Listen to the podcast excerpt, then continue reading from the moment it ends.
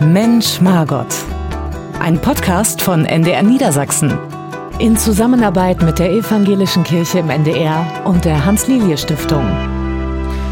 Mensch, Margot, da sind wir wieder. Hallo, Margot. Ja, hallo Arne, grüße dich das letzte Mal in diesem Jahr. Und herzlich willkommen an Sie alle da draußen zur neuen Folge von Mensch, Margot. In der Tat, die letzte in diesem Jahr. Und was liegt da näher, als den Blick auf das kommende Jahr zu werfen? Wir fragen uns heute, neues Jahr 2023, neues Glück oder vielleicht ein bisschen mehr Glück, würde ja fast schon reichen. Also wir blicken auf das kommende Jahr, auf die Aussichten, auf das, was wir erhoffen. Und eine Aussicht, Margot, geht immer einher, auch dann doch noch mit einem kleinen Rückblick.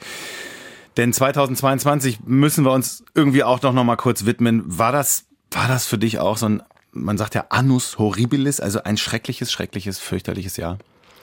Ja, man muss ein bisschen unterscheiden natürlich zwischen privat und, äh, und insgesamt. Aber das muss ich auch sagen, als wir vor einem Jahr das Jahr 21 verabschiedet haben, daran erinnere ich mich, dass wir gesagt haben, ach, es wird hoffentlich mit Corona jetzt alles besser und es wird alles leichter und so Stimmt. viele sind geimpft. Da war so eine Hoffnung auf 22 dass wir aus diesem Corona-Modus rauskommen in die Freiheit. Aber es hat auch keiner damit gerechnet, dass dann ein Angriffskrieg Russlands kommt am 24. Februar, dass in der Folge eine Million, glaube ich, inzwischen fast Flüchtlinge aus der Ukraine in unser Land kommen, Inflation, Energiekrise, dass du heute dauernd schon guckst, wo kann ich die Heizung abdrehen, wo kann ich Energiekosten sparen.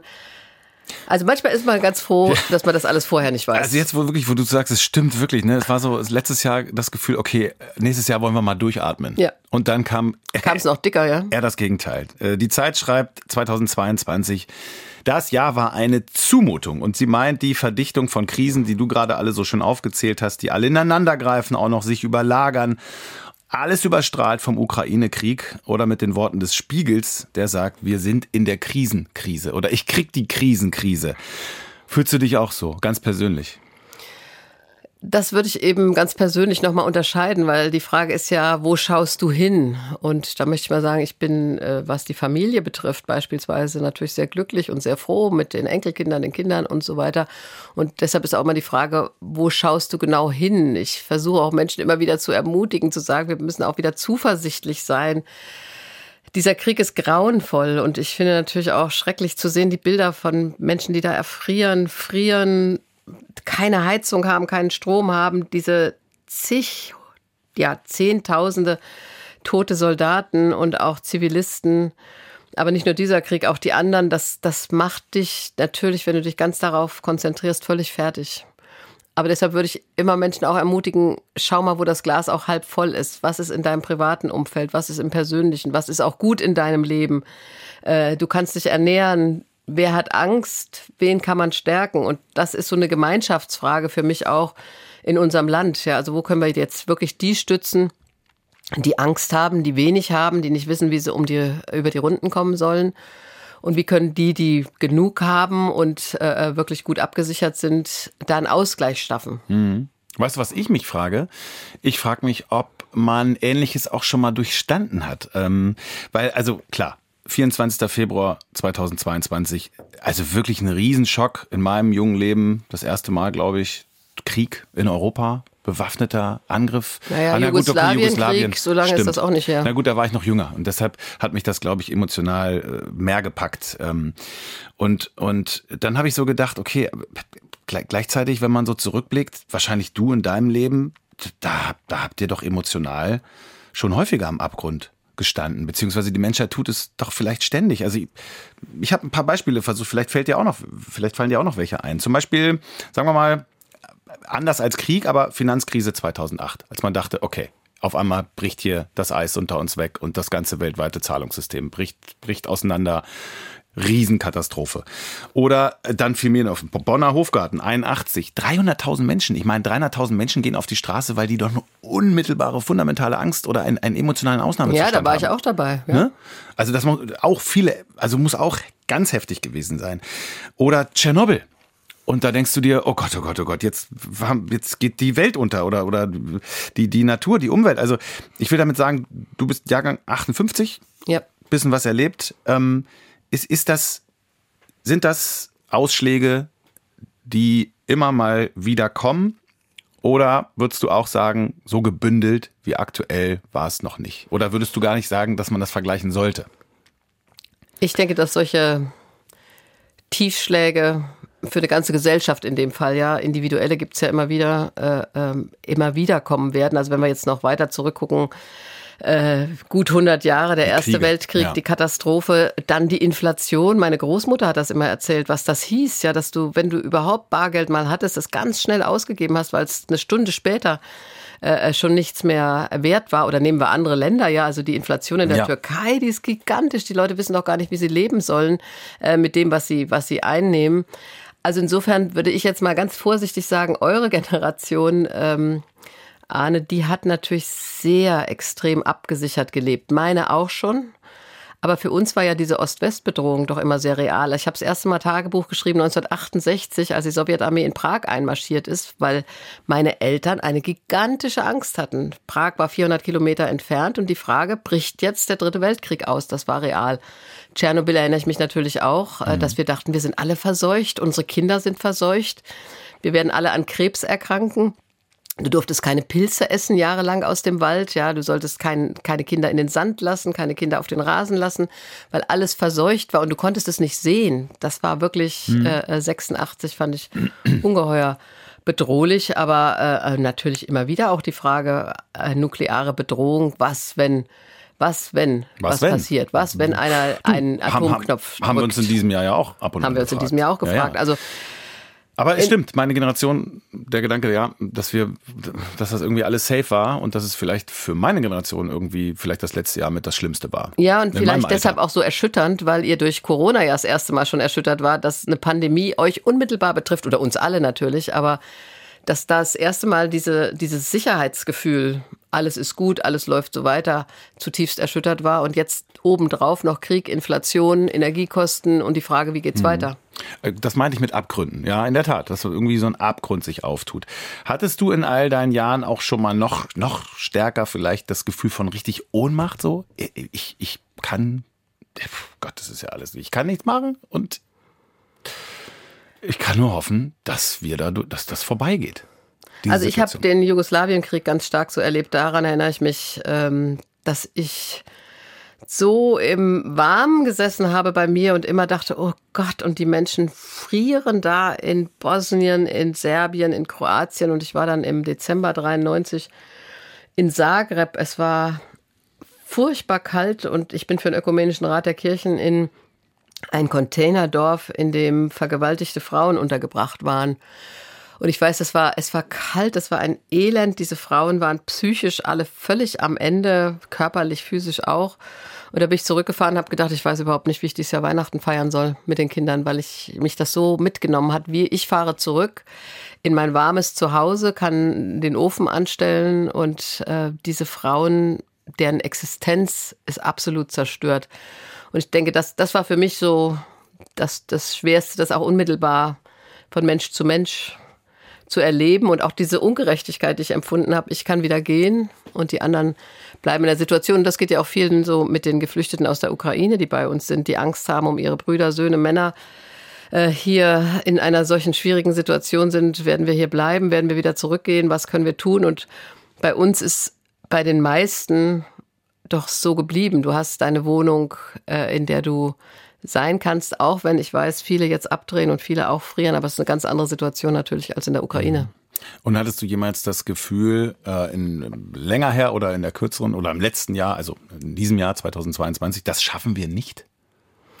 Nein, da bin ich ein äh, hoffnungsvoller Mensch, sondern dass ich eher denke, wir müssen mehr Orte schaffen, haben wir auch in der evangelischen Kirche, in der katholischen auch versucht, Orte zu schaffen, wo Menschen zusammenkommen können, wo sie über ihre Probleme reden können, wo es auch warm ist, äh, dass du immer wieder solche Orte der Ermutigung schaffst. Und ich muss mal sagen, äh, Natürlich sind für uns auch die Gottesdienste ermutigend, ja. Also jetzt in der Adventszeit diese alten Lieder zu singen, macht hoch die Tür, ja, oder auch Weihnachten.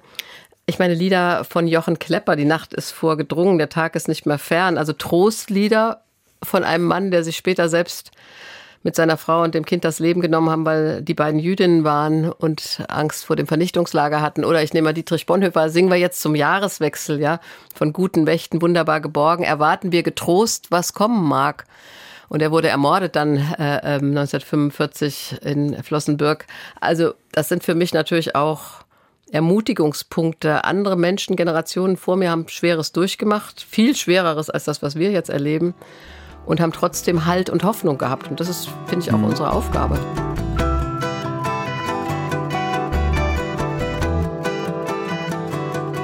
Was mir Trost macht, Margot, das ist jetzt, glaube ich, ein sehr deutschlandbezogener Ansatz, weil das kann ich jetzt wirklich nicht für die Ukraine aktuell sagen, aber ähm, da sind wir bei dem Modebegriff Resilienz. Also, dass, dass eigentlich ja auch sich unser ganzes Gebilde jetzt in all diesen Krisen, die es jetzt gegeben hat in der jüngeren Vergangenheit, auch doch relativ resilient gezeigt hat, weil wir das irgendwie doch auch gemeistert haben. Also nehmen wir mal Corona, alle Querdenker jetzt mal weghören.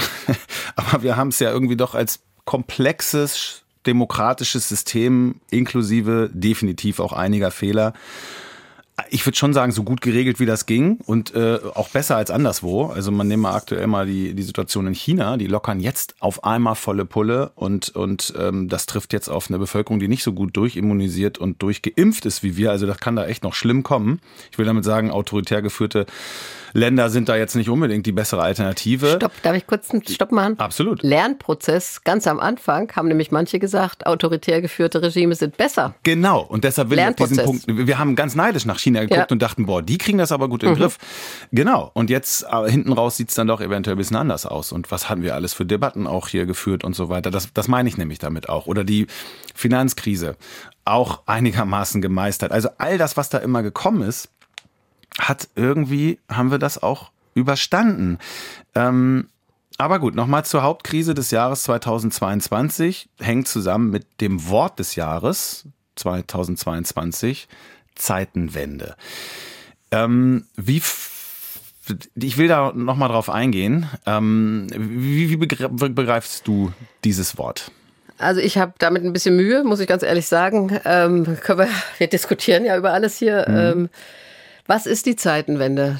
Ja. Dass der Krieg uns so nahe gerückt ist. Ja, in Syrien tobt ein Krieg seit elf Jahren. Die Stadt Aleppo, wunderschöne Stadt, ist vollkommen zerstört. Da ist von Wiederaufbau noch nichts zu sehen. Da gibt es auch noch keine Wiederaufbaukonferenz, soweit ich jedenfalls weiß.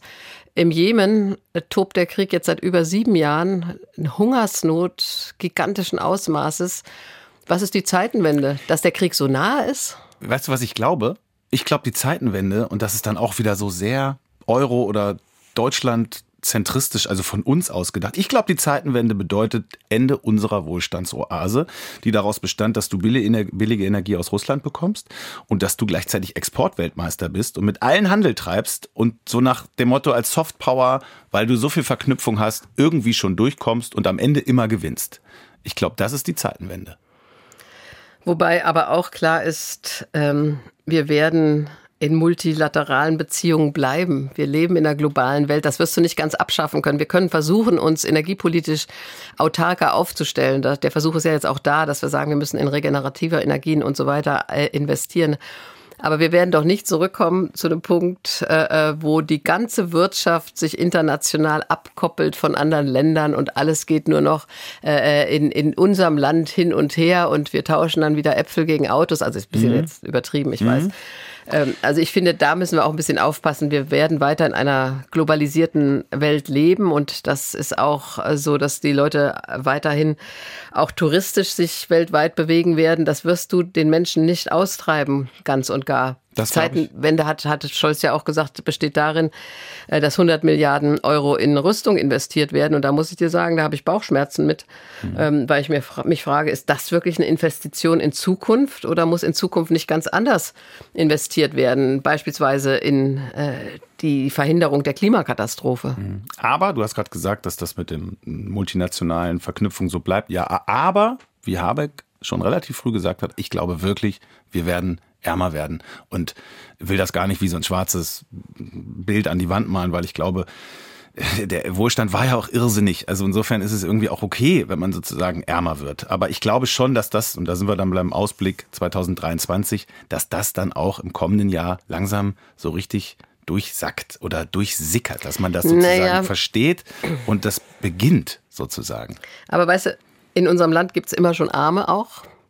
Und gibt es Leute, ja. die wirklich arm sind, also mhm. Kinder, aber auch Rentnerinnen, Rentner, die ein ganz geringes Einkommen haben.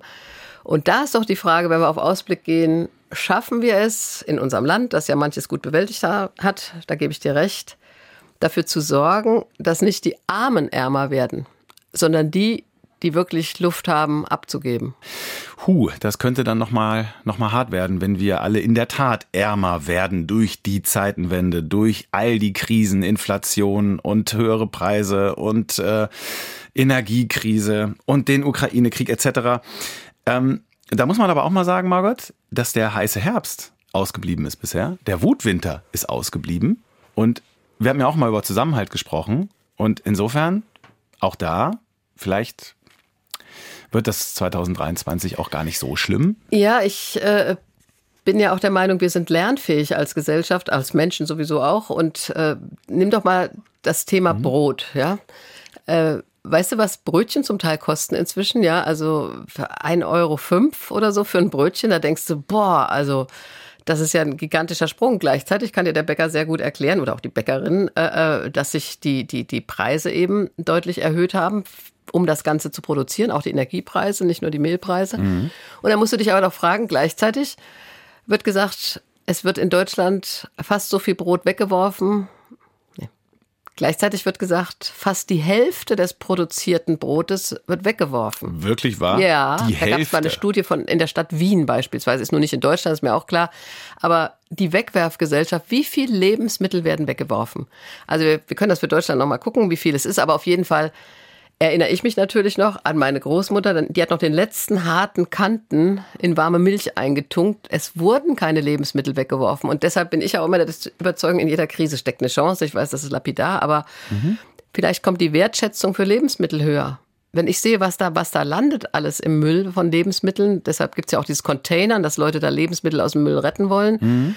ähm, dann ist vielleicht die Wertschätzung für Lebensmittel auch größer. Früher hat ein Haushalt viel mehr anteilig für Lebensmittel ausgegeben, äh, als das heute der Fall ist. Also vielleicht ist da auch ein Lernprozess für mehr Wertschätzung. Oder, das weiß ich auch noch von früher, da wurde die äh, gute Stube ja nicht geheizt. Die wurde nur zu bestimmten Anlässen geheizt. Beispielsweise, wenn die Pfarrerin zum Trau, äh, Trau oder Taufgespräch gekommen ist. Also, dass Menschen jetzt stärker darauf achten, wie viel Energie pusten sie eigentlich in die Luft. Äh, das kann ja auch ein positiver Lernprozess sein. Mhm. Du hast eben auch gesagt, äh, in jeder Krise steckt eine Chance. Ähm, mhm. Ist eigentlich auch ein guter Gedanke für das kommende Jahr nach diesem absoluten Krisenjahr 2022. Wir haben, bevor wir uns gleich weiter Gedanken machen, Margot, auch Sie gefragt, was Sie eigentlich vom kommenden Jahr 2023 erwarten. Und das hören wir uns jetzt mal an.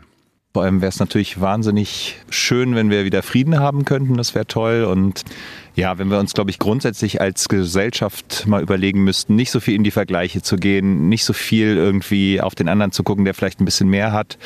Ich würde mir halt total wünschen, dass die Kinder wieder ein bisschen mehr durchatmen können, ein bisschen wieder Möglichkeit haben, sich freier zu entfalten. Dass es ein bisschen mehr Gesundheit und Frieden geben würde. Es ist ja im Moment doch eine sehr schwierige Zeit für alle und das wäre, glaube ich, der größte Wunsch für alle auch. Dass dieser Krisenmodus ein bisschen ja, innehält oder man so ein bisschen zur Ruhe kommen kann und die Menschen auch weniger Sorgen haben, was ihre persönlichen ja, Lebensumstände angeht, Kosten angeht, all das. So ein bisschen wieder äh, bergauf geht, so von der Stimmung her. Dass die Inflation ein bisschen sinkt, weil das doch aktuell ja eines der drängenden ökonomischen Probleme ist, die, ja, ich würde sagen, mich auch selbst betreffen, wie viele andere bestimmt auch. Und das ist eigentlich so mein, mein Wunsch, dass man wieder mehr für sein Geld bekommen kann als zuvor und nicht, dass das alles durch die Inflation aufgefressen wird. Dass es ein äh, freieres, entspannteres, fröhlicheres Jahr wird als die letzten. Mit ähm, mehr Dingen, die man tun kann, ohne eingeschränkt zu werden, ohne dass Maßnahmen uns blockieren. Mit ganz viel Freude und ganz viel Geselligkeit. Das wünsche ich mir.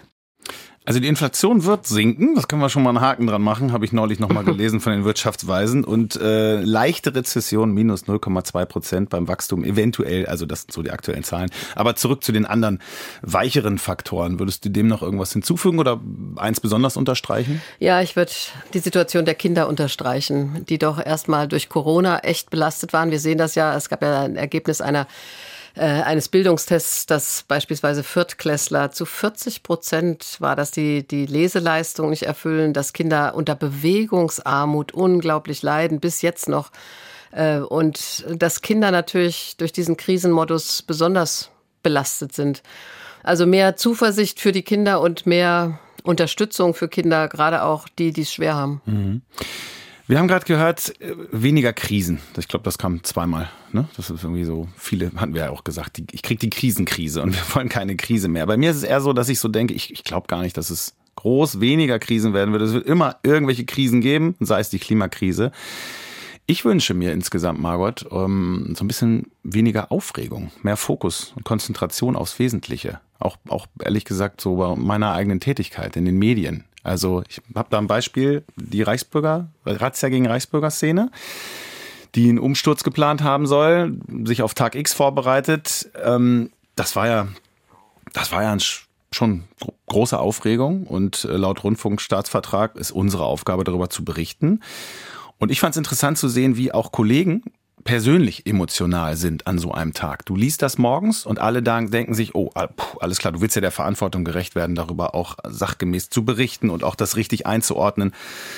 Und dann, deshalb erzähle ich das Ganze jetzt, interessant, also morgens bis mittags Riesenaufregung und dann ab 16 Uhr auf den großen Nachrichtenportalen wanderte dieses Thema schon wieder nach unten, andere nach oben. Ich glaube, es war auf jeden Fall Ukraine-Krieg wieder. Und man hatte so den Eindruck, Wahnsinn. Also, also da wieder große Angst, große Aufregung, auch, auch durchaus berechtigt. Aber was, worauf ich hinaus will, dass man insgesamt, wenn es schon so viele Krisen sind, vielleicht mit ein bisschen weniger Aufregung die irgendwie angeht. Das ist irgendwie so ein Wunsch, den ich ganz persönlich habe. Also in einer Sendung dieses Jahr habe ich ja als das eine einzige Mal, dass du ausgefallen bist, weil du Bronchitis hattest, mit Martin Reckwig auch über Medien gesprochen. Und da habe ich gemerkt, ich bin ja eine sehr äh, alte Medienteilnehmerin. Ja, also ich lese morgens die Zeitung und gucke abends Nachrichten. Äh, und, und die jungen Leute wie du, ihr guckt die ganze Zeit. Du hast ja auch gesagt, am Anfang des Ukraine-Kriegs, weiß ich, hast du hier in der Sendung mal gesagt, in diesem Jahr, ich gucke eigentlich ununterbrochen, was ja. passiert jetzt, was passiert jetzt. Ja. Und ich finde, da könnten alle auch mal ein bisschen ruhiger werden. Ich muss auch nicht lauter Tweets lesen. Also wenn ein Politiker was mitzuteilen hat, dann soll er bitte nicht twittern, soll er das im Bundestag sagen oder in einer Nachrichtensendung, in einer seriösen. Vielleicht ist das auch guter Tipp für das Jahr 2023. Mhm. Leute, nicht alle halbe Stunde gucken, was ist jetzt passiert, was ist jetzt passiert, weil dieser Aufregungsmodus, äh, der macht uns ja auch alle unruhig. Ich schließe mich dem an. Und Ach, ich gehöre zum Zirkus dazu. Deshalb, also meinen Segen haben sie alle, in der Tat. Und ich selber versuche es auch. Aber weißt du, ich habe natürlich, das müssen wir ja auch ernst nehmen, ich habe in meinen Weihnachtskarten, in vielen davon, ich habe die alle schön handschriftlich geschrieben, habe ich auch immer wieder auch geschrieben, hoffen wir, dass 2023 als Jahr friedvoller daherkommt, als 2022 war. Und das gilt sowohl in den privaten, persönlichen Beziehungen, das gilt aber auch in unserem Land, wenn du diese Aggression dieser Reichsbürger gegen den Staat siehst. Aber es gilt natürlich auch mit Blick vor allen Dingen auf den Ukraine-Krieg, aber auch auf die anderen Kriege dieser Welt. Also wenn ich mir was wünschen darf für 2023, ist, dass es bei den Menschen selbst, aber auch insgesamt international friedvoller wird.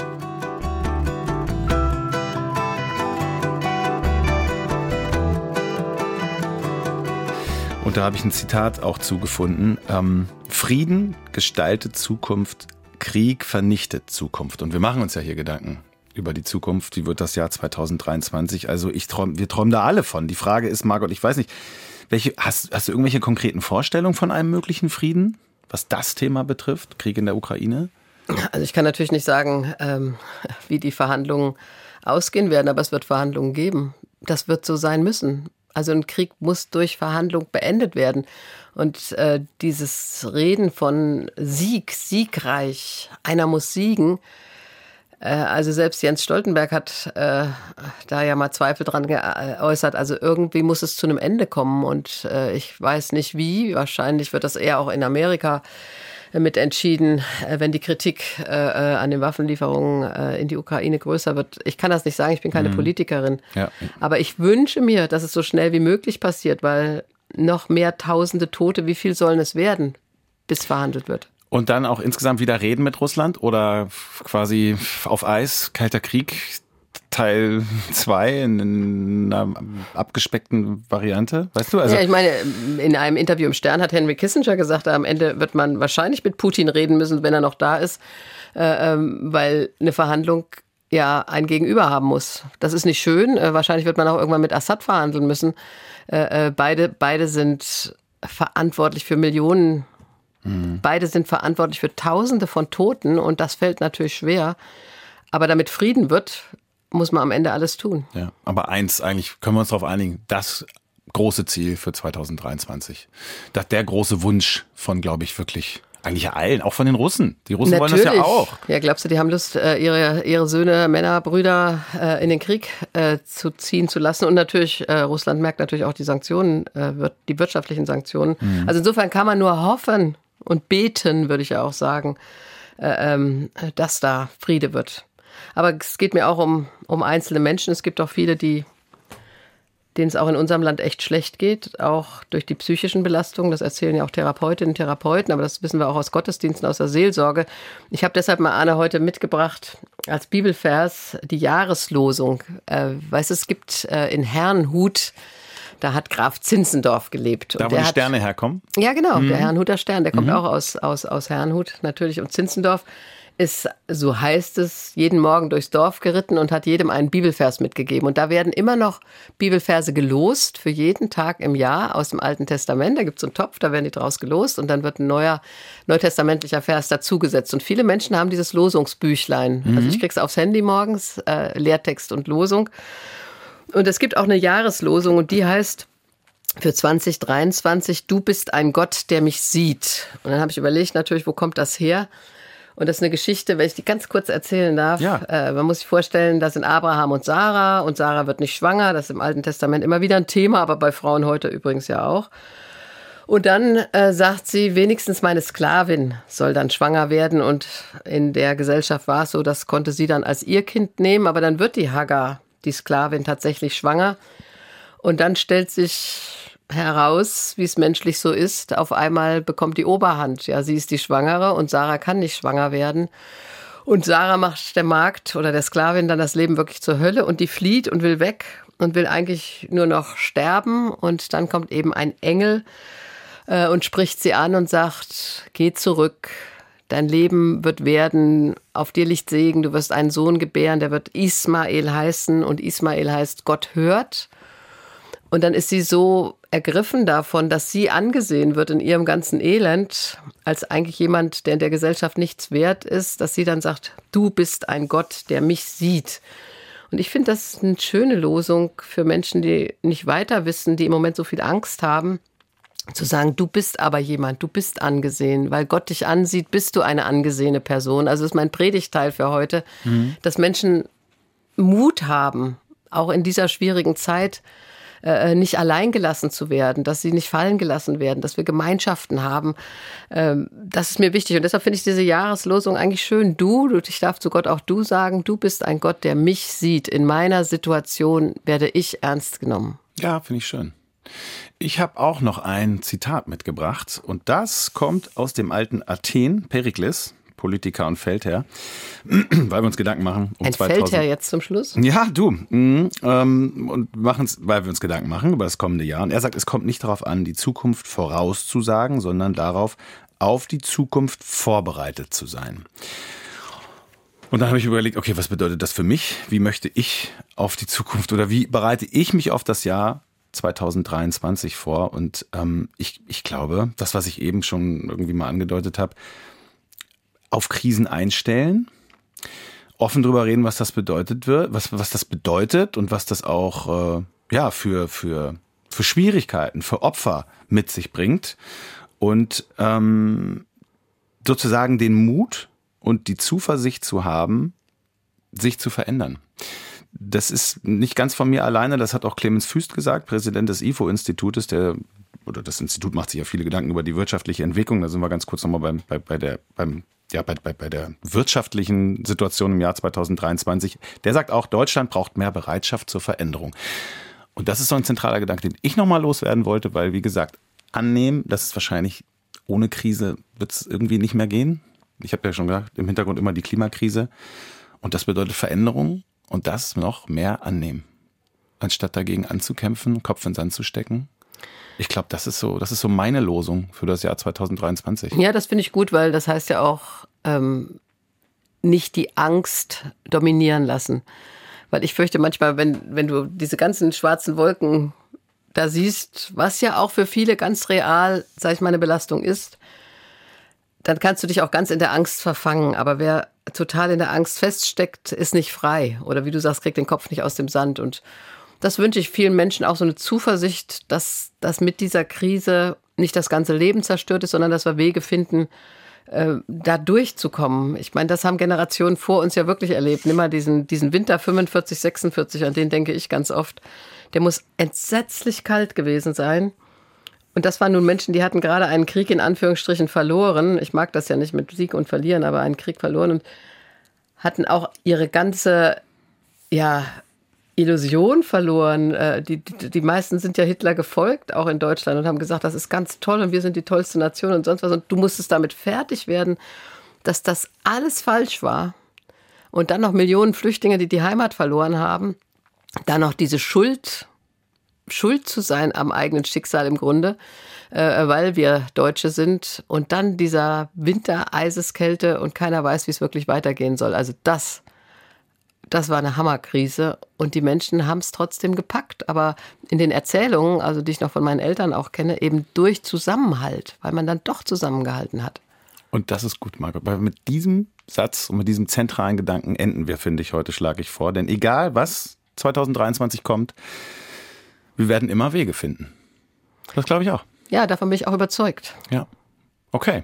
Insofern wünschen wir Ihnen wirklich ein ja, ereignisreiches, ein, auch ein friedvolles, das wäre so schön. Und insgesamt für Sie persönlich auch ein, ein gutes neues Jahr 2023. Und äh, bleiben Sie uns gerne auch treu. Und Sie hören wir uns im neuen Jahr wieder. Margot, ganz herzlichen Dank für dieses Jahr. Ja, hat wirklich war so wieder, viele schöne ja, Sendungen haben wir gemacht. In der Tat, wieder viel, viel, viel gelernt, viel, viel erfahren und dank deiner Hilfe einigermaßen gut durchgekommen. Mal gucken, wie es im kommenden Jahr läuft. Ganz herzlichen Dank fürs Zuhören an Sie zu Hause und ähm, Margot. Ja, ich wünsche Ihnen auch allen ein frohes und gesegnetes neues Jahr und bleiben Sie behütet. Mensch Margot. Ein Podcast von NDR Niedersachsen. In Zusammenarbeit mit der Evangelischen Kirche im NDR und der Hans-Lilie-Stiftung.